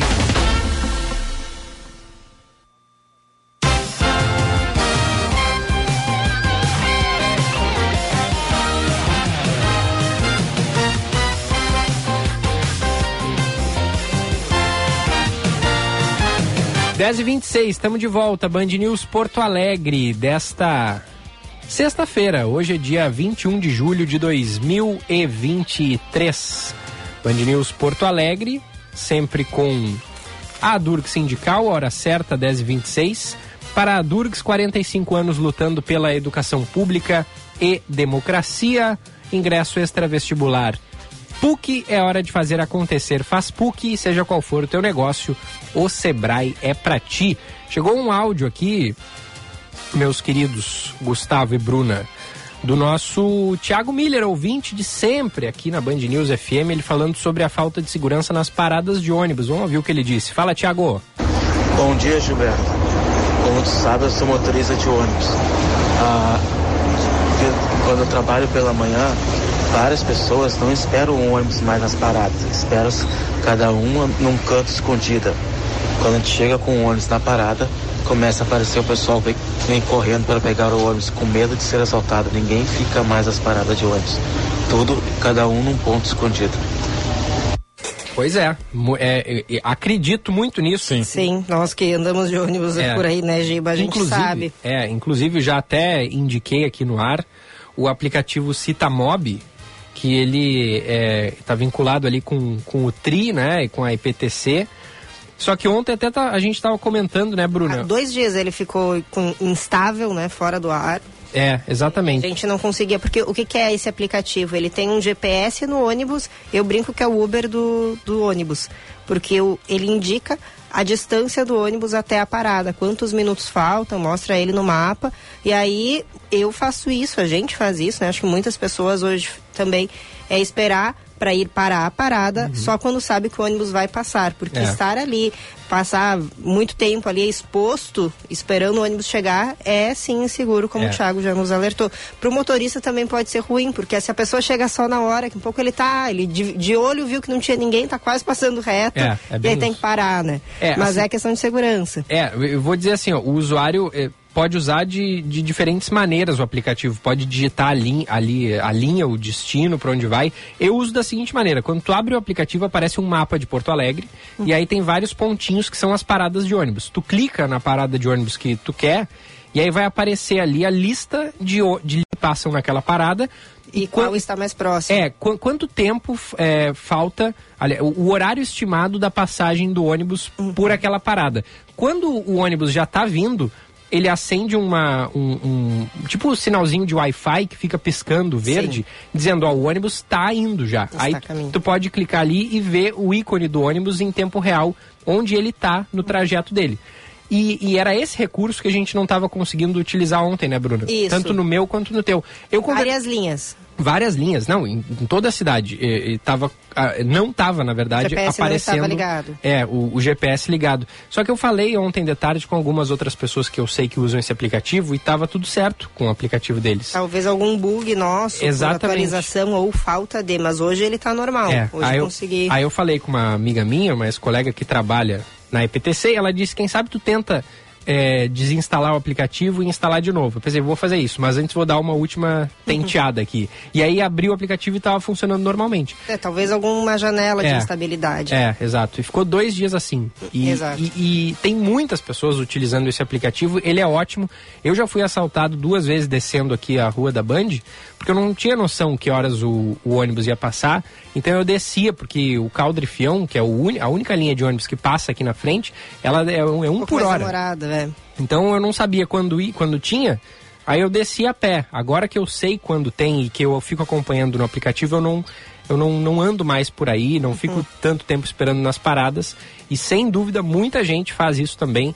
E é muito bom que a gente tenha aplicativos como esse que mostram o ônibus vindo, né, em tempo real, para tu ter a noção exata de aí. Aí tu vai pra parada, faltando um minuto para passar, Sim. tu não corre risco. E aí vamos de novo lamentar o fato de que nós não podemos sequer ficar na parada em segurança É. ou caminhar duas quadras até a parada mais próxima, onde passam mais linhas de ônibus, porque corremos o risco de meio-dia, né, como foi o teu caso, fim de expediente, ser É. assaltado, né? Então, poxa, que pena. Exato, não era nem à noite. Eu, as Exato. duas vezes que eu fui assaltado era De dia? duas da tarde. É. Uhum. Descendo a ruazinha aqui, a Delfino Rie.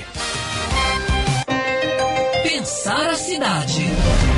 Com Bruna Subtits.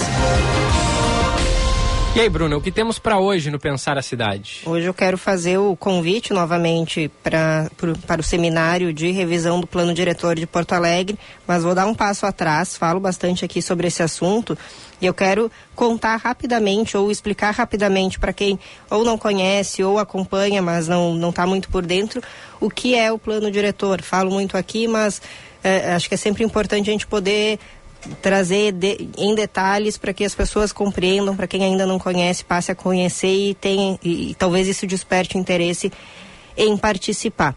O plano diretor é uma lei municipal prevista pela Constituição Federal para alguns municípios, Porto Alegre se enquadra. Ah, um dos critérios, o básico, é que o município tenha pelo menos 20 mil habitantes. Então a gente passou muito aí desse marco, então com certeza Porto Alegre faz parte. E o Estatuto da Cidade, que regulamenta o plano diretor, ele define que essa política eh, urbana tem que ser revisada a cada, pelo, pelo menos a cada 10 anos. Porto Alegre tem um histórico de planejamento muito eh, importante aí de anos, já, gente já tem mais de um século do primeiro plano de melhoramentos da cidade, foi em 1914. Mas a- a- o plano diretor atual ele é de 1999, passou por uma revisão em, 2019, em 2009, que foi sancionada em 2010. Então, ali entre 2019 e 2020 deveria ter sido revisado. Isso não aconteceu. A o governo anterior de Nelson Marquesan Júnior postergou o máximo que pôde, iniciou o processo em 2019 mesmo, e aí a gente sabe, né, entrou 2020, começou a pandemia, isso acabou interferindo no andamento dos trabalhos, é por isso que a gente está agora, em 2023, ainda tratando deste assunto. Mas, para voltar a falar sobre o que, que é o plano diretor, para as pessoas terem uma ideia, já falei aqui, acho que é interessante. É como se a gente pegasse um mapa da cidade, olhasse para ele e pensasse para onde nós podemos crescer em termos construtivos e em termos populacionais. Cabe mais gente aqui? Cabe mais prédio aqui? É essa região da cidade que a gente vai querer fomentar que cresça e que receba mais pessoas? Plano diretor ele nos ajuda a compreender isso. E aí isso deve ser feito com base em alguns critérios. E aí eu sempre trago e é importante a questão da infraestrutura. A região da cidade para onde se quer induzir o crescimento, ela já é atendida por infra- infraestrutura básica, por serviços públicos. E a infraestrutura, vamos lá, tem acesso por rua, tem calçamento, tem abastecimento de água tratada, tem tratamento de esgoto ou tem condições de fazer isso de forma simples, tem, tem, tem facilidade de levar estes serviços a estes locais, já tem rede de energia elétrica que chega até lá, tem serviços públicos como escola para as crianças, posto de saúde, oferta de empregos nesse lugar, porque se não tiver, a gente vai ter impacto em outro, em outra política pública que é a de mobilidade. Tem linha de ônibus passando, é frequente o suficiente para garantir que essas pessoas acessem os lugares onde estão os serviços e empregos. Isso tudo tem que ser considerado numa eh, revisão de plano diretor ou num planejamento da cidade para entender para onde a gente quer levar esse crescimento populacional de uma cidade. É o plano diretor que discute isso. É nesse momento que, momento que nós estamos, olhando para o mapa de Porto Alegre para tentar entender se para onde a prefeitura está dizendo que a cidade irá crescer, tem condição para isso.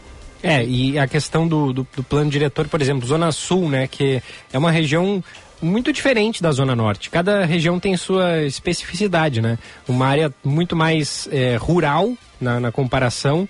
E, e, lá tem esse regramento no que diz respeito à construção de prédios, né? Porque a, a gente fala que a, a, cidade pode se expandir para o sul, para o norte não dá mais, porque tem canoas, tem alvorada, tem cachoeirinha. Para o sul tem mais espaço, né, Bruna? Mas é. também tem um regramento específico. Não dá para sair construindo a Bangu, que nem a gente fala. Eu acho que se diz isso, que não dá mais para construir para o norte. Claro, você tem que analisar a condição, mas não é por si só uma condição de não, não pode. A gente tem os chamados vazios urbanos, que são terrenos uh, não ocupados, próximos a áreas já atendidas por serviço e infraestrutura. Então, assim, aquele terreno, aquele grande quarteirão que está vazio, que não está edificado, edificado é construído, uhum. lá poderia receber uma nova unidade habitacional, um conjunto, seja de moradia ou de serviços, porque é isso, se tem muitas vezes a ideia de que não já está consolidado e não cabe mais nada. Pode caber. E justamente por já estar consolidado e por já estar atendida por estes serviços, eh, os que eu citei, mas vários outros, é que talvez seja mais interessante induzir o crescimento para essa área da cidade que, ao contrário disso, levar para a Zona Sul, então, que é onde ainda há campo para construir, onde ainda há terreno, muitos terrenos em grande em grande tamanho, né, disponíveis, mas que não tenham o mesmo eh, condição de oferecer serviços para a população. Então, isso tem que ser considerado. E aí, como é que se define isso? Como é que se entende essa condição? É fazendo uma avaliação dos dados que se tem da cidade, da condição atual. O que, que a gente tem hoje? Até se tem na quarta-feira, né? A partir da entrevista com a Clarice Oliveira, presidenta do IABRS, ela citava, ela demonstrava essa preocupação, mas também fez referência à consultoria contratada pela prefeitura e essa consultoria disse que solicitou uma, um número X de dados ao poder público e não recebeu nem metade deles, ou cerca de metade deles não foram sequer entregues. Então, como é que a gente está hoje? Né, como é que o poder público responsável, poder público municipal, prefeitura, responsável por essa política pública, que é o planejamento urbano de uma cidade, como é que a prefeitura de Porto Alegre está prevendo para onde quer que Porto Alegre, Porto Alegre cresça, se não sabe sequer que condição atual nós temos uh, de cidade no momento. Então é isso que é importante a gente analisar e cobrar a prefeitura. Qualquer indicação de crescimento que ela dê, que ela faça isso com base em dados. E tem, tem um dado importante da, dos planos diretores nas cidades que ele pode parecer irrelevante, mas ao meu ver ele é muito importante que é a questão do urbanismo, a questão da estética mesmo, né, urbanística das cidades. Vamos pegar dois exemplos assim para a gente ter uma ideia. Por exemplo, Brasília tem um plano diretor muito é, é, é, hermético, estrito. estrito. fechado, por exemplo, na, nas asas do avião, né, na, no plano piloto, não podem se construir prédios residenciais de mais de seis andares, com um número específico de área área ocupada e de, e de longo, do tamanho do prédio longo, né? A longitudinalidade, longe, esqueci a palavra agora, do prédio.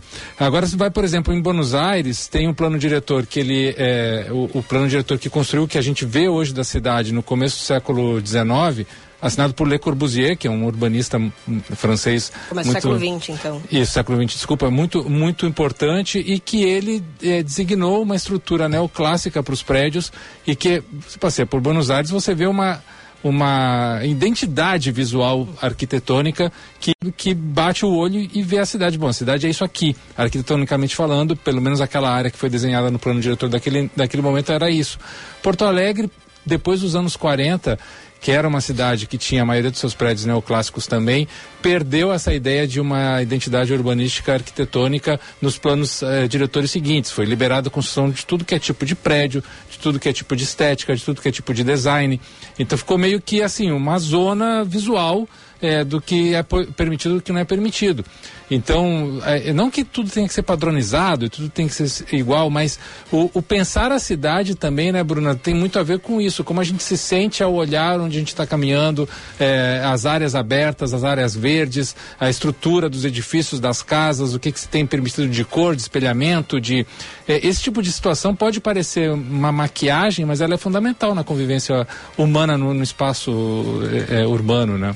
Sim, e é um debate que parece muitas vezes abstrato ou distante, porque a gente não está debatendo algo que está sendo feito no momento, e sim uma projeção do que se espera para os próximos anos. Mas é importante, porque é nessa cidade que a gente vai viver. O que, que a gente espera dela para os próximos anos vai interferir sim na nossa relação com o ambiente urbano e com as pessoas que também vivem aqui. Muito bem. Bruna, ontem tu veio de rosa, né? Tu, não, tu assistiu o filme da Barbie afinal, Não, ontem? não. Fabrina assistiu. Sabrina assistiu? É, eu sou. Depois não, ela eu, vai eu vir não sou tão aqui. fã assim da, da Barbie, então imagino que vou assistir em algum momento, mas não, não vou correr. Eu recebi a informação também de que Gia Costa, que tá aqui com a gente no estúdio, também assistiu o filme da Barbie ontem. Pô, sem spoiler, por favor. É, sem spoilers. Não, Eu não, não, domingo. não, não sei, sem spoilers, sem spoilers, mas assiste sim, gente. Bom dia pra vocês, bom dia pra todos. Bom dia, Jean. Conta Bom se dia. é bom. Não, o filme é muito bom. O filme, é- o filme, de fato é muito bom. É, é tão bom quanto o assunto que vocês estavam tocando aqui agora. Eu tava, tava. Minha vontade era de ficar aqui só ouvindo quietinho, né? Ouvindo quietinho os pitacos, porque o plano diretor é realmente algo que, que agrada, né? Eu peguei o assunto agora no finzinho, tava gravando um especial ali pra, pra rádio, mas eu peguei acho que do meio pro fim agora. né? Não sei se chegaram a mencionar os pontos do litoral norte aqui, que a gente tem um grande Ei. entrave também, né? É, não, em outro Mas- momento, mas é, é um assunto. Mas é um ponto, né? Inclusive, autoridades se manifestando, autoridades não mais em exercício se manifestando sobre o tema, né? Que chama a atenção Pedro Simão, ex-governador e senador aqui do Rio Grande do Sul, Sim. que é morador, se eu não me engano, de Xangri-Lá. ou... Rainha do Mar, Rainha do é, Mar. em é isso. Xangri-Lá, é. É, se manifestou contrário, né? Esse, essa estrutura- estruturação que a gente viu também não dando muito certo em Camboriú. Mas, à parte, o filme é bom, Giba. Tá, tu foi de rosa assistir ou não? Então, rapaz, eu tava todo de preto. As minhas roupas rosas estão. Foi preparado pro Oppenheimer quarta na sala ontem. do lado? N- Não, aí que tá, aí que tá. Eu tive um, eu tive um probleminha em casa com, com a minha máquina de lavar e eu pretendia de fato ir com uma camisa rosa. é, Em que eu- homenagem? em homenagem ao filme, fazer jus, né, Pra não para não deixar o filme de lado nem nada, né, fazer aderir à campanha. Como bom publicitário, acabei não indo. Fui todo de preto, pessoal, o público infantil assim, bem bem movimentado É por mesmo? lá. Público infantil? É, o público infantil predominante na Mas nessa a, a classificação é 12 anos, não é? 13. 13? 13 anos. E aí acabei vendo o filme bem bacana. Acho que o único ponto que eu falo, assim, brincando sobre a situação é o Ryan Gosling, né? Um Ken um pouco, pouco além, né? Da, do, que se, do, que se- do que a gente tá acostumado com Ken na idade, mas a atuação belíssima da Margot Robbie também um espetáculo à parte. Desse, o, o- o filme é muito bom. Eu é li muito sobre bom. o ator do Ken, né? Ter sido criticada a escolha dele pela idade que ele tem. E aí, vamos lá. Primeiro, gente, estamos falando de um boneco. É. Tá? Não estamos falando de uma pessoa real. Quem não é uma pessoa, quem é um boneco. E Afinal, assim, quem é o Ken? Quem é o quem? Nossa, por favor. E se fosse uma pessoa real, envelheceria. É. Então, assim, quem ser um pouquinho mais velho do que se espera, porque aquela imagem dele ali, talvez um pouquinho de. uma que outra ruga, né? Não, assim, Sim. não tem aquele rostinho Jean Costa, tu- tudo bem. Ah, o meu rostinho tá longe de. O meu rostinho tá longe de comparação, Bru. Um rostinho quem? Pô, na Agora, da idade. não dá pra É. gente não reconhecer o fenômeno mundial que está sendo esse filme, em torno de não só é, a expectativa das pessoas irem assistir, mas também é, todo o comportamento ao redor, porque a Barbie ela é um ícone pop, né? A Barbie ela de gerações. É dos anos 50, né? Isso, incrustado na, na, na, na Final dos vida anos das, 40, eu acho. na vida das pessoas, né? E, e, é, essa música do Aqua aí que tá tocando da, da Barbie Girl música. dos anos 90 também foi um grande de ícone, novo né? que acabou aqui. Que, que marcou gerações aí. E até vou pegar, porque assim, é, é uma, uma crítica muito bem humorada. É. Porque ela começa dizendo: Eu sou uma Barbie Girl num, bar, no mundo de Barbies e a vida em plástico é fantástica, É. porque você pode fazer o que que quiser comigo. A minha vida é sua imaginação. Mas o filme um pouco é essa crítica também, né, A Gel? crítica social por é, trás do é. filme ela é genial. O filme ele, ele tem pontos que tu vai dar muita risada e vai ter pontos, assim, especialmente no meio pro fim, que tu te emociona bastante, assim, com, com o retrato. Eu acho que o filme traz uma essência, assim, sem pegar pesado nos pontos que necessita e traz esse retrato da sociedade nos dias atuais também, né? Eu não sei se a Fabrini vai concordar comigo nesses pontos depois que ela comentar. Um pouquinho ela vem aqui pra falar do Ela futebol viu o filme feminino. primeiro que eu me deu spoiler, inclusive, então. Ah, não, Fabrini. Pô. Deu spoiler, mas acontece. E o que, que temos hoje, Jean Costa? Vamos falar sobre uma situação que afetou bastante a rotina dos porto-alegrenses, especialmente na Zona Leste. Para mim, é Zona Leste por ali ainda, mas diz respeito aos trechos afetados na Avenida Ipiranga por conta dos desmoronamentos, né? Giba, Gufo e Bruna, que já tem previsão de, de finalização dessas obras, né? Conversei mais cedo com o diretor Geraldo Demaio, Departamento Municipal de Águas e de Água e Esgotos, Maurício Loss, que, que ressaltou que esses trechos que foram bloqueados para obras de recuperação comunicação é, provocados pelas chuvas dos três ciclones extratropicais devem ser entregues até o final deste ano. Entre setembro e outubro teremos o primeiro ponto entregue e o segundo entre novembro e dezembro. O último ponto afetado foi a parte da ciclovia próxima à Rua São Luís, no bairro Santana, interditado depois do rompimento de uma parte da encosta no Arroio Dilúvio. Antes, esse trecho de 70 metros, que é próximo ali ao Parque Esportivo da PUC, 50 de um lado, 20 de outro, é, acabou sendo danificado. Estimativa é de que este seja concluído entre setembro e outubro, de acordo com o diretor do DEMAI, Maurício Loss. Prefeitura da, da capital apontou, no início aqui a gente trouxe, não no início do, do, do Band News Porto Alegre de hoje, mas em outros momentos, que as estruturas apresentaram falhas, de acordo com a prefeitura, em, em virtude do volume expressivo de chuva destas últimas semanas, além do impacto sofrido pelo crescimento de raízes das árvores na região. Só que o diretor do Departamento Municipal de Águas e Esgoto, Maurício Losme, disse que o problema tem mais a ver com a falta de manutenção, especialmente nesta área da ciclovia. A gente ouve a primeira fala dele a respeito do assunto a partir de agora aqui no Band News Porto Alegre. ali de fato foi uma falta de manutenção. Né? As chuvas fortes ali, a gente notou que no talude alguns rejuntes ali bem, bem, bem se soltando, né? O, a mureta ali tem bastante anos já. Então, uma falta de manutenção que, que viria ocasionando, a chuva carregando bastante material por baixo das vigas, por, por trás do, do talude, e que foi o que ocasionou. Então, agora a gente está ah, já estamos atuando né, na recuperação desses trechos, primeiramente em frente lá à PUC, e depois a gente vem aqui para frente do planetário também, que são mais 40 metros de talude, a previsão de três meses de obra, então a gente, né, a gente iria ali de setembro a outubro, mais ou menos até dezembro. Bom, agora vem uma seguinte pergunta, né? Estimativa de custos, temos, temos a estimativa de tempo, 1 milhão 450 mil reais nos dois trechos. É o máximo que deve chegar, de acordo com o diretor do EMAI, departamento que segue realizando também estudos de geotecnia para entender o comportamento do solo na região, uma vez que o risco de novos desmoronamentos não pode ser descartado. O DEMAI também monitora um outro ponto da cidade, de acordo com o diretor, que chamou a atenção, porque já teve registro de desmoronamentos nesse trecho em um período passado, segundo o próprio Maurício Loss, quando ele ainda era diretor do DEMAI, que diz respeito à Avenida Professora Paulo Soares, no bairro Jardim Itu. Existe o risco de novos desmoronamentos por lá e esse estudo também é válido para este ponto. Será, serão elaboradas algumas etapas, de acordo com o próprio DEMAI, para verificar a- os pontos com, maior, eh, com a maior possibilidade de dano e é um dos trechos que será monitorado a partir de agora e, claro, também onde serão intensificadas aquelas, aqueles sistemas de dragagem. Para a recuperação desses trechos, uma empresa terceirizada foi contratada, já está atuando no primeiro ponto afetado, deve iniciar nos próximos dias as atividades no trecho da ciclovia. Entre as etapas previstas, a recuperação do talude, a recomposição da própria ciclovia, a recolocação também da proteção lateral para as bicicletas, aquele grade rail, né, como o pessoal chama, mas como é uma, uma palavrinha que dificulta na hora da pronúncia, a gente acaba não citando por aqui. E depois da conclusão dessas etapas, só assim os trechos serão liberados, principalmente esse da ciclovia, pessoal. Sou a Barbie Girl, se você quer ser meu namorado, fica ligado, presta atenção na minha condição. É diferente, sou muito exigente. Anda Barbie, vamos Barbie. Quase tanto sucesso quanto a do Aqua foi a versão da Kelly Key, hein, Gufo? Essa eu não peguei tanto. Ah, acho que um então tá pouquinho aí. menos. sim, claro que sim. Não, pô, a do Aqua foi um sucesso mundial, né? Mundial, impressionante, assim, uma loucura. É. A, a, a da Kelly Key não, não, não avançou muito as fronteiras, né? Avançou, vou te contar porque. É mesmo? Sim, porque eu escutando com a, com a minha sobrinha Cecília Maria, o Barbie Girl, a gente encontrou no YouTube um vídeo de uma influencer, acho que russa, dublando. É mesmo? Caramba! Kelly Key, Barbie Girl. Olha aí, ó. Então, a, expande assim, o Kelly Key não tem fronteiras. Presente no disco Kelly Key de 2005. Música. Aí, ó. Sou a Barbie Girl. É isso, G Costa. É isso, pessoal. Bom restante de programa pra vocês. Volto ao longo da programação aqui da Band News com outras informações. Abraço, Fio.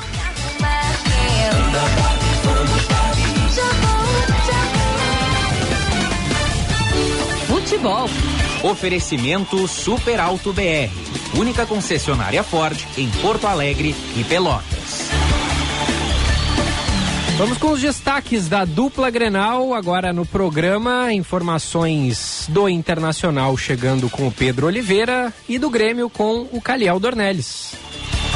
Eduardo Cudê comanda na tarde desta sexta-feira no estádio Beira-Rio sua segunda atividade como técnico do Internacional. O argentino já esteve junto aos jogadores no CT Parque Gigante, treinando na quinta-feira. Atividade que foi marcada por muita intensidade e o foco foi a pressão na saída de bola adversária. O Internacional enfrenta o Bragantino no próximo domingo, às quatro horas da tarde, pelo Campeonato Brasileiro. Cudê, que já está regularizado no BID, o Boletim Informativo Diário da CBF, poderá estar na beira do campo.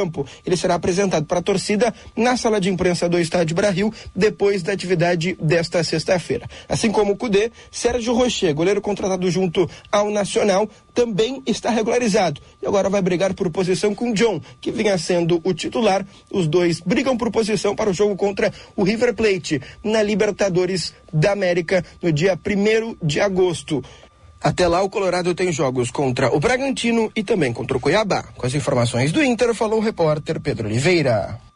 O Grêmio segue tendo constantes conversas com o centroavante Luiz Soares para assegurar a permanência do uruguaio no clube pelo menos até o término da atual temporada.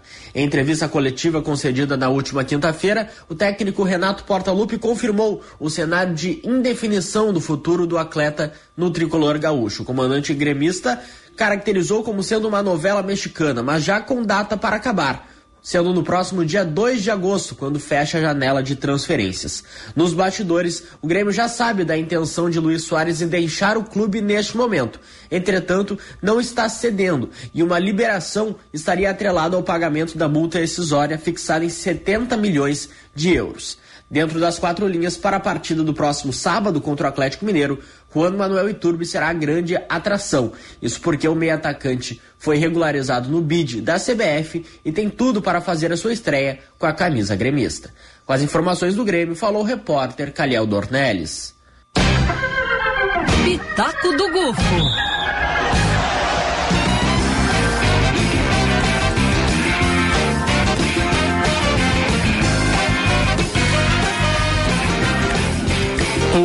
Yeah! O tempo corre nessa sexta-feira. Estamos aqui de novo com a nossa querida chefinha Fabrini Bartz, que vai trazer o nosso relatório diário da Copa do Mundo Feminino de Futebol. Bom dia, Fabrini. Bom dia, pessoal. Bom dia a todos os melhores ouvintes da Band News FM. Dia. E estamos aí na, quase nas vésperas do jogo e da estreia do Brasil, né? Então, ah, pensando nisso, tem uma- temos uma coisa diferente neste ano aqui na, na Copa, que é os feriados facultativos, os Opa. trabalhos facultativos durante esse dia. A gente precisa vir segunda? Precisamos, né? Para Precisamos- comentar o jogo, inclusive. Iremos assistir aqui, inclusive, porque vamos pegar uma parte do programa enquanto o jogo ainda vai estar rolando. Ah, então estaremos aqui, mas o pessoal no Piratini aqui no governo do estado, talvez não, porque eles ah, fazem parte do grupo que. ah, que estão com o trabalho facultativo. Ah, o trabalho, o expediente, vai ter início duas horas depois, depois do término do jogo. Então, é algo muito importante também a gente pensar nisso, porque quando tem os jogos masculinos, né, toda aquela comoção e os trabalhos ah, sendo, é, sendo interrompidos para poder assistir. Então, isso é algo muito interessante, mas não só o Piratini, aqui no Rio Grande do Sul, como também as agências de banco ah, pelo Brasil estarão com esse, com esse serviço. E também ah, a Universidade do Rio Grande do Sul, a URGS aqui, a Universidade Federal, que vai estar com o expediente sendo ah, liberado, né? Para as pessoas conseguirem assistir os jogos durante esse período aí de 20 de agosto a 20 de julho, perdão, a 20 de agosto. Isso para os dias de jogos do Brasil. Isso, jogos do Brasil, da seleção. Fabrini, que jogos tivemos eh, na madrugada de ontem para hoje? Então, na- desde ontem até agora, nós tivemos primeiro o jogo da Nigéria e do Canadá, ontem às 11h30 da noite, que ficou 0 a 0 mas foi uma partida interessante, porque no primeiro momento a Nigéria estava um pouco mais contida, ah, não avançava do, meio do campo, mas depois isso foi mudando aos poucos, que no final acabou resultando no 0 a 0 mas que foi interessante de acompanhar. Sim. E- Canadá é uma potência, futebol feminino. Isso, e pensando também que são seleções novas também, né? Então é interessante de, de pensar de pensar nisso. E depois, logo na sequência, às duas horas da madrugada, nós tivemos o encerramento do grupo A com, as, com a seleção das Filipinas e a Suíça. 2 a 0 para a Suíça, que é a segunda vez a Suíça em uma Copa do Mundo, então é como assim como eu estava comentando antes, são grupos novos, seleções novas, e é importante ver como que o futebol feminino tem avançado nesses países também durante esses últimos anos, e a estreia da Filipinas, né? Depois disso, tivemos Espanha e Costa Rica, 3 a 0 para a Espanha. Espanha segue como líder do grupo C, com saldo de gols e também com três pontos, né? E o melhor resultado da Espanha até agora em Copas do Mundo, porque ela já participou em outras edições e até agora essa foi a melhor, o melhor resultado. Muito bem. Só pra gente encerrar o Pitaco do Golfo com informações da dupla Grenal, vamos ficar de olho na estreia de El Chacho Kudê neste domingo contra o, o Bragantino. Jogo difícil, Jogo Giba. difícil. Jogo difícil, mas é um bom jogo para se estrear no sentido de, né, vamos ver qual é o choque de gestão que o, o Kudê vai trazer para o grupo. E sobre o Grêmio, ficou ontem da coletiva do Renato aquela sensação de que tudo que está se falando, tudo que está se entendendo sobre a posição de Soares é verdade, né? É, é uma situação delicada, é um momento difícil de entender o que, que vai acontecer com, com, com o Luizito, se ele vai seguir no Grêmio ou não, porque fecha a janela da MLS dia 2 de agosto na semana que vem, então essas coisas vão ser decididas em breve, mas o certo provavelmente é que ele jogue eh, no, na- no sábado contra o Grêmio enfrenta o Atlético Mineiro, né? Atlético Mineiro, 9 da noite. Então, vamos ficar de olho no final de semana. Segunda-feira a gente tem mais seleção brasileira, Copa Feminina e vamos ver o que, que aconteceu com a dupla Grenal. Boa. Valeu, Fabrini. Obrigada, estaremos aí de volta na segunda. Valeu. A boa notícia do dia. Oferecimento Unimed Porto Alegre. Cuidar de você. Esse é o plano. A Bienal do Mercosul já tem data para acontecer, já sabemos quando será e ontem foi definida a equipe, o curador também da Bienal do Mercosul. Vai acontecer do no dia 12 de setembro a 17 de novembro. Tivemos eh, coletiva ontem e o carioca Rafael Fonseca será o curador-chefe da 14ª Bienal do Mercosul. É, anúncio foi feito na tarde de ontem, né, como eu disse, pela presidente da Fundação Bienal do Mercosul, Carmen Ferrão. É, o pesquisador e doutor em crítica e história da arte pela Universidade Federal do Rio Grande, aliás, do Rio de Janeiro, é, o Fonseca também assina a organização da Bienal Sesc Vídeo Brasil em São Paulo, juntamente com outros nomes. E ele vai coordenar uma equipe de sete curadores nacionais e internacionais que irão selecionar as obras que devem compor a exposição de artes visuais focada na produção da América Latina sobre o tema Vida. A ideia é celebrar o momento pós-pandêmico com o retorno da saúde e do sorriso no rosto. Só eh, ressaltando aqui, né, dias de 12 de setembro a 17 de novembro do ano que vem. Eu que cometi um, um erro aqui, mas Capaz. já, já sabemos e temos Perdoado. a equipe definida. Tinha uma. eh, a outra a gente deixa pra segunda, né? Deixamos tá, tá pra com um segunda. pouquinho tempo. Isso. É, Isso. A gente vai trazer duas boas do dia. É, mas quero trazer aqui rapidinho dois, eh, dois recados e depois citar nomes, porque a gente teve muitas participações hoje aqui, pegando ah, sobre a liberação dos jogos, né? O Ricardo Selbach Nazi nos manda servidores estaduais liberados para jogos mediante compensação de horário. Vamos descobrir se nos jogos da seleção masculina também precisa compensar o horário depois. Obrigada, Não que eu me lembre, né, Ricardo. Bruno? é, eu É. também que eu lembre, não. Ricardo, me avisa aí, por favor. E o Celso Rodrigues, aí do Instituto Celso Rodrigues, nos mandou, me mandou aqui pra, sobre o caso de São Gabriel, ali do jovem, que os brigadianos eles foram julgados ontem por crimes que fazem parte do caso, mas o julgamento de homicídio ainda não aconteceu. Então, eles não foram inocentados do homicídio. Esse caso ainda será julgado. Obrigada, Celso Rodrigues, Oh, muito bom. pelo alerta. Várias mensagens, vou citar alguns aqui. que- os abraços que a gente recebeu e comentários sobre os assuntos do dia do Nilson Pelé. Tá salvo assim, né? Do Maurício aqui de Porto Alegre, do Newton de Guaíba, da Vera elogiando aqui o programa, que mesmo que em algumas opiniões ela não concorde conosco, mas ela admira a isenção e profissionalismo da gente. Vera, muito obrigada aí pelo carinho. A Janaína tá mandando um abraço para sua mãe, Giba, parabéns para, pelo aniversário e pelo filho maravilhoso Ah, que ela muito tem. obrigado.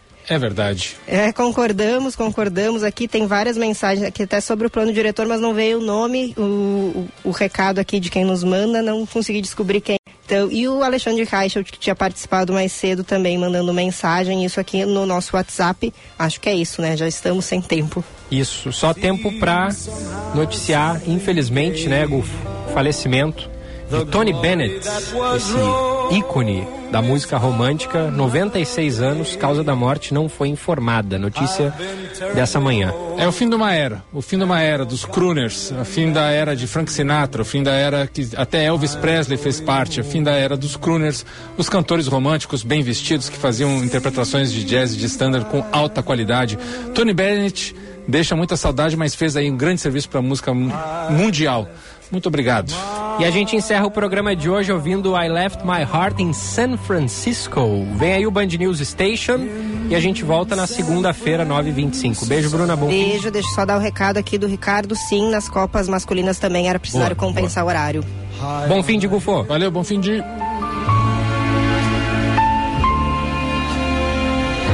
It calls to me to little cable cars.